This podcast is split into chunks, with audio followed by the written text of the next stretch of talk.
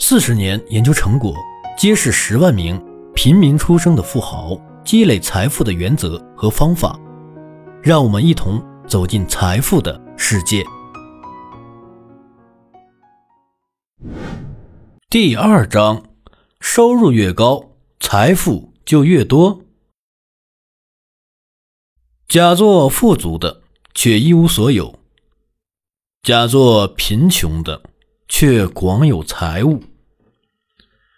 尽管二十年来美国政权发生了几次交替，社会环境和经济市场也发生了重大变化。二十年前刚迈入成年的百万富翁们的建议可以一言盖之：如果想要长期积累和维持财富，你必须以一种不同于他人。更有自制力的方法来处理所有的财务管理、支出、储蓄、创收、投资。这需要的不仅仅是信念、态度或个性，更需要行动。虽然前三个因素会影响你的行为，但最终长期积累和增长的财富的能力由你的行为塑造。而不是你头脑中的想法。医疗保险费大幅增加，大学费用在三十二年间增加了百分之一百五十三。这些对现在以及新兴的百万富翁意味着什么？这意味着当代和未来的人若想要白手起家积累财富，必须改变他们在开支方面的心态。他们甚至需要改革他们的做事方式、上大学的地点，或者他们对职业道路的规划。我们不能控制成本、政府政策或金融市场，但无论结果如何，我们可以控制我们的支出、投资方式、机会，以及我们经济生活中的其他方面。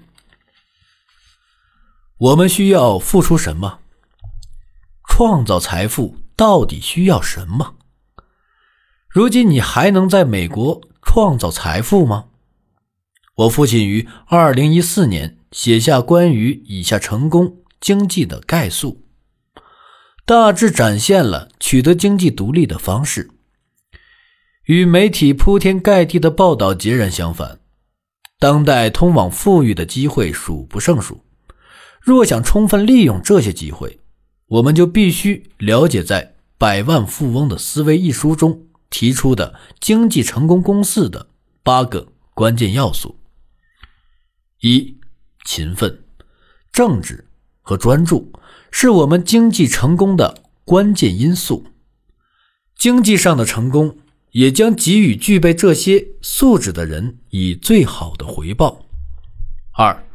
永远不要让一个平淡无奇的理论阻碍你成为经济生产力达人。三，要有勇气承担一切财务风险，学会战胜失败。四，选择一个既新颖又有前途的职业，选择一个你喜欢的职业。五，谨慎挑选配偶。拥有经济生产力的丈夫或妻子具备与成功相适应的特征。六，要让你的家庭成为经济上有生产力的家庭之一。许多百万富翁更喜欢修理或重新装修房子，而不会选择重新购置新房。七，在选择住址上，要学习百万富翁们的方式，研究调查。大胆谈判。八，采取平衡适当的生活方式。许多百万富翁都会选择物廉价美的约会。陪伴你的家人或朋友，并不需要花很多钱。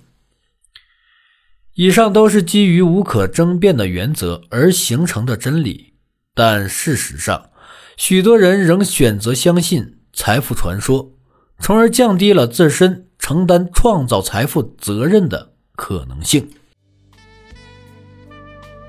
本节的内容到这里就结束了，感谢你的收听，如果喜欢，记得订阅和转发哟。我是小东北，让我们在下一节再见。